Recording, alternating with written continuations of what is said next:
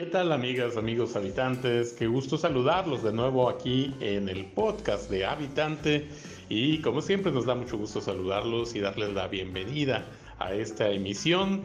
El día de hoy vamos a platicar de un tema muy bonito, muy interesante, el tema de los carteros del servicio postal. Y es que pues se cumple, en esta semana se cumplió el día del cartero y del trabajador postal. Y bueno, este 12 de noviembre fue el día en que se conmemoró esta fecha y desde luego queremos hacer un reconocimiento a todas esas personas que trabajan, ¿no? Llevando cartas, eh, algunos paquetes, llevando también a veces que se envía desde otro país, es una postal, ¿no? Que todavía se estila, ¿no? Todavía se usa. Y bueno, yo creo que hay que reconocer a todos estos trabajadores. Muchos de ellos tienen décadas, ¿no? En sus puestos de trabajo y es un buen momento para reconocerles su esfuerzo y la gran importante labor que hacen por la sociedad. Y como siempre es un gusto darle la bienvenida en este podcast a mi amiga habitante. ¿Qué tal amiga? Hola, ¿qué tal amigos y amigas? Bienvenidas. Un episodio más, una semana más. Ya estamos a mediados de noviembre, ya se empieza a sentir el frío, como cómo está el clima en sus ciudades o sigue haciendo mucho calor. Cuéntenos qué tal, cómo van sus preparativos para Navidad de Año Nuevo, planean salir o no. Y bueno, aquí los queremos escuchar, ya saben, como siempre, es un gusto para nosotros que nos platiquen y que aquí pues hablemos de temas de interés para todos, ¿no? Y como dices tu compañero, pues el día de hoy se festeja, bueno, no hoy, pero conmemoramos el día de hoy que se festejó el Día del Cartero, ¿no? Una profesión tan noble, eh, tan poco valorada, ¿no? Y también pues tan milenaria, ¿no? O sea, es una de las profesiones de las más viejas en nuestro país y vaya que qué útil es, ¿no? Vaya, creo que todos nos hemos visto beneficiados alguna vez de la bella y bonita y honorable labor de los carteros, de esos que no siempre se aparecen, no sé, bueno, no que no siempre se aparezcan, sino que ahora ya es más complicado verlos en la calle, ¿no? Ya con el incremento pues de paqueterías, los, los que trabajan en paqueterías se convirtieron en los nuevos carteros, ¿no? Ya ahora ya no solamente mandamos cartas y documentos, sino que también mandamos paquetes y qué gran labor se aventaron ahorita durante la pandemia, ¿no? Que hubo un incremento enorme en cuanto al envío de cartas, documentos, ya que todo pues empezó a hacer de nuevo por papel y de manera remota. Entonces, muchísimas felicidades a los carteros y qué padre poder hablar de ellos el día de hoy. Así es, porque este 12 de noviembre fue un día muy especial para todos los trabajadores del servicio postal, aquellos que recorren grandes cantidades de distancia, ya sea en vehículo, bicicleta o incluso a pie para entregar correspondencia en millones, millones de hogares en México y en toda América Latina. Este 12 de noviembre pues es un día muy especial para ellos, los trabajadores postales, les mandamos un abrazo y una felicitación y pues sabemos, ¿no? El gran esfuerzo que hacen recorriendo estas distancias y haciendo un poco de historia, amiga, acá en México este oficio existía pues desde antes de la llegada de los españoles, ¿no? Las personas eran corredores de las diversas etnias, las cuales poseían una gran condición física, recorrían grandes distancias, entregaban correspondencia y eran principalmente noticias e información lo que llevaban, aunque también podía llevar uno de estos corredores, por decirte, eh, pues algo del mar, ¿no? Un producto del mar hasta la capital azteca, ¿no? Podrían también trasladarlo. Era parte de este sistema de correo antiguo que había antes de la llegada de los españoles. En el imperio azteca, los carteros crearon el sistema de relevos con el objetivo de entregar más rápidamente y de manera eficiente eh, pues todo lo que se ocupaba, ¿no? Ellos se alojaban en torres que se colocaban cada 10 kilómetros donde pues esperaban los relevos, ¿no? Este sistema de correspondencia, ¿no? Que había en la antigüedad en México. Y desde entonces también comenzaron a transportar joyería, paquetes, alimentos, telas. Ya para la época colonial el sistema fue aún más rápido con la inclusión del caballo, apoyando al trabajador que hacía esa labor de, de correo. Y para 1759 se instauró el correo en Yucatán para después fundar las primeras oficinas postales estamos hablando del siglo XVIII, en Puebla, Guerrero, Oaxaca y Guanajuato. y ya poco tiempo después se originó el servicio de estafeta o correo especial diplomático con nuevas oficinas en lugares como Aguascalientes y así fue, fue ampliándose ¿no? este tema de, del correo, del sistema de correo antiguo en México. Ya para el imperio de Maximiliano se instauraron los primeros buzones, interesante, ¿no? Los primeros buzones fue durante el imperio de Maximiliano en México y los llamados sobres postales para un mayor control en el servicio y la correspondencia. Y si nos venimos un poco más hacia acá en el, en el tiempo, durante el porfiriato, ya con la instauración del ferrocarril, el sistema de correspondencia fue muchísimo más eficiente, muchísimo más diversificado y masificado.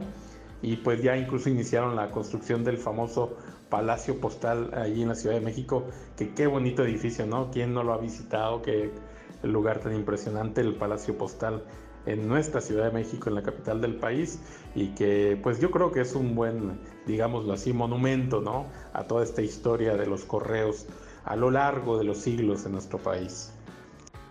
Wow, qué interesante información, fíjate, mira, no lo conocía y qué interesante saber que esto tiene tanto, tanto tiempo practicándose, ¿no? Y es que, claro, por supuesto, ¿quién nunca, quién no se ha visto beneficiado de algún, de algún servicio pues de correo de mensajería, ¿no? Es, nos es imposible estar en todos los lugares y de esta forma pues podemos nos tanto mover, como dices tú, mercancías, establecer relaciones comerciales, crecer nuestros negocios y también crecer la economía en general de todo un país, pero también nos ayuda a mantenernos pues en comunicación con nuestras familias, ¿no? Digo, ahora ya no es tan común el envío de cartas escritas a mano. Ojalá recuperáramos esa bonita tradición, ¿verdad? Porque era un gran gesto el tomarse el tiempo de escribir una carta a mano, a puño y letra, ir al correo, enviarla, ¿no? Y esperar esperar pacientemente a que llegara a nuestro familiar, a nuestro amigo, a nuestro compañero, eh, y, y, después esperar otra vez pacientemente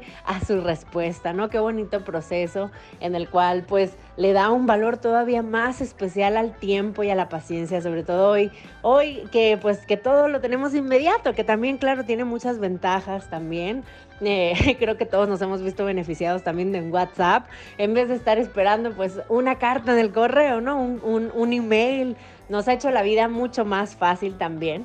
Pero, pero qué bonito, ¿no? También recordar el hecho de que los carteros no solamente apoyaban a, a que las relaciones comerciales y que a la economía de un país creciera y se pudiera eh, compartir con otras culturas y con otros países y con otras ciudades, ¿no?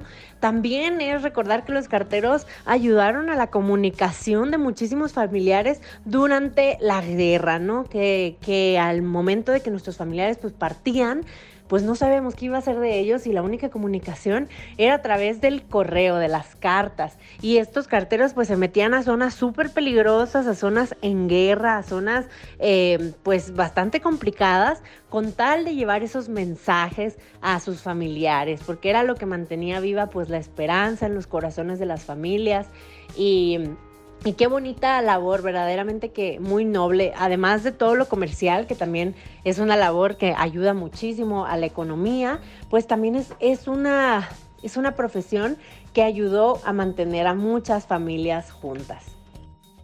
Y sabes que me parece muy bonito de toda esta profesión, de este esfuerzo, es que realmente los que son carteros, no sé si te has fijado, son personas muy orgullosas de su trabajo, ¿no? Muy contentos de eh, poder contribuir de esa manera a la sociedad. Es un trabajo muy digno, muy bonito, en donde también hay mucho contacto, ¿no? Con la gente, eh, ves a las mismas personas por años, empiezas a, tener eh, pues esa amistad, ¿no? Ese respeto con el usuario, ese preguntarle cómo ha estado, cómo se encuentra, buen día, aquí está su correspondencia.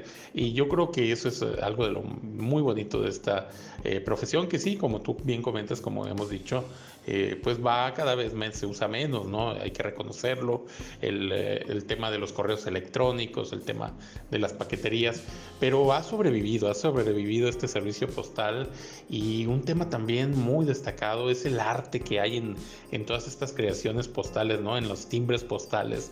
Hay una gran cantidad de artistas, de personas que hacen estos diseños en donde se eh, recuerdan momentos históricos, personajes de nuestro México, eh, lugares eh, arqueológicos. es también otra, otra parte bonita de todo este servicio eh, postal mexicano, el tema de los timbres postales, que incluso hay coleccionistas ¿no? que se dedican a esta, a esta labor y a nivel mundial se premian ¿no? los mejores diseños. Eh, es un trabajo, todo lo que va relacionado con el servicio postal, creo yo, un trabajo muy bonito, muy digno y que ha evolucionado ¿no? con los años. Totalmente, creo que la clave es que ah, se ha sabido adaptar y por eso es que continúa, ¿no? Eh, eso de que comentas de que ha evolucionado, por supuesto, se ha ido adaptando a las nuevas necesidades modernas y pues ya ahora ya no solo son cartas y documentos, sino también son paquetes, ¿no? Y lo vemos con la compañía de correos, pues Correos de México, ¿no? Que, que hubo un, un, tiempo, una etapa en la que como que ya no se veían muchos carritos ni muchas motitos de Correos de México, era más común verlo en los lugares un poco más alejados de la ciudad, en las rancherías, en los pueblos, eh, pero en la ciudad ya casi no los veías y bueno, ahora eh, con este boom de la pandemia, pues se retomó, ¿no? El, el uso del correo y pues ahora incluso muchísimos emprendedores dependen de Correos de México porque es donde tienen los envíos pues más económicos, ¿no? Y que llega a todo el país, o sea, tiene forma de entregas en todos los lugares, incluso el más recóndito lugar de México tiene entregas. Entonces, qué bonita labor, verdaderamente, como comentas también, es una labor con mucho contacto, ¿no? Y también por eso, pues fueron de los empleados que más sufrieron en esto de la pandemia, porque es una, es, e, es un empleo de contacto con la otra persona, ¿no? Digo, lo puede uno dejar afuera de su casa y todo, pero de alguna manera se tenían que exponer, no podían hacerlo desde la comodidad de su hogar, había que salir a la calle y creo que eso hay que aplaudírselo, porque los correos no pararon, las paqueterías no pararon, los carteros no pararon durante toda la pandemia y verdaderamente que hay que darles un gran aplauso por esta labor porque estamos seguros que no fue un año fácil para ellos, ¿no? Estarse exponiendo diariamente y sin saber cómo la, cómo la enfermedad estaba evolucionando, eh, adaptándose a nuevos protocolos, aprendiendo y creciendo, ¿no? Entonces es un empleo, es un oficio que verdaderamente es el ejemplo de adaptarse, ¿no? Es el ejemplo de crecer junto con el mundo para no desaparecer. Desde luego un aplauso siempre a todas estas personas que saben, ¿no? Adecuarse a los nuevos tiempos, como han sido todos los trabajadores del servicio postal mexicano y del servicio postal en toda América Latina.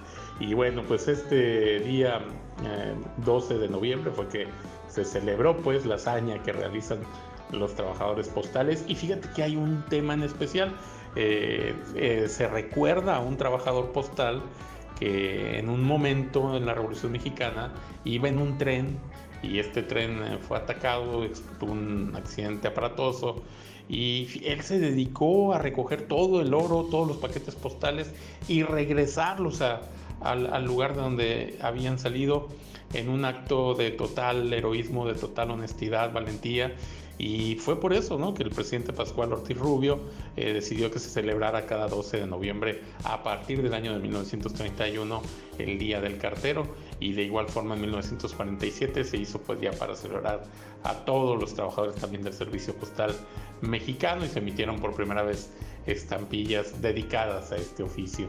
Vaya pues nuestro reconocimiento y nuestro aplauso a todos los trabajadores, todos los carteros, todos los empleados del servicio postal. Claro, porque hay que ser muy honrado para ser un cartero, ¿no? Porque traes en tus manos pertenencias que puede que para cualquier persona sean pues simplemente un pedazo de papel, una hoja, ¿no? Con algo escrito, pero para otras personas pues es un mensaje que llevaban muchísimos meses esperando, ¿no? Es una noticia que necesitaban saber, es una sonrisa, es un paquete que necesitaba tener en sus manos, entonces de verdad que los carteros tienen que tener mucha honestidad y mucha honradez, ¿no? Porque pues entre tantas cosas que se envía, pues se pueden, se podrían perder muchas cosas y es gracias a ellos que recibimos diariamente pues nuestra correspondencia, nuestros paquetes, mensajes importantes, notificaciones importantes, ¿no? Es gracias a ellos que nos enteramos. Y qué padre anécdota esa y qué bueno, qué bueno que se instauró ese día, pues para conmemorar esta labor que a veces no prestamos mucha atención, pero que está en todos los días de nuestras vidas haciendo una gran diferencia. Pues esperemos que la pasen, la hayan pasado muy festejados, muy celebrados, todos los carteros, todos los trabajadores del servicio postal de México y también en toda América Latina que se lleven su reconocimiento, su aplauso y un caluroso abrazo y agradecimiento de todos a quienes les prestan su servicio. Pues ya con esto yo creo que llegamos al final de este programa y desde luego pues les mandamos un saludo a todos los trabajadores postales. Los invitamos a que nos hagan saber sus experiencias, alguna anécdota bonita que tengan o incluso alguna anécdota curiosa o extraña que les haya pasado en la, la labor ¿no? de carteros. Ojalá nos puedan hacer llegar sus comentarios recordándoles que siempre estamos muy atentos a través de Habitante en Facebook, estamos en Instagram, en YouTube, en Twitter y desde luego pues pueden escuchar estos podcasts también y siempre estamos atentos a sus comentarios y a sus propuestas para más programas. Muchas gracias amiga y un gran abrazo. Estaría increíble que nos compartan sus historias, por supuesto, por favor. Y no solamente de eso, sino cualquier historia que nos quieran compartir. Ya saben que la pueden mandar al correo habitante del mundo soy gmail.com y con todo gusto la publicaremos en nuestra página. Recuerden incluir de dónde nos escriben y una fotografía que represente la historia, anécdota, consejo, lo que gusten compartirnos para acompañar el texto con una bonita fotografía. Muchísimas gracias por escucharnos y nos sintonizamos la siguiente semana. Hasta luego.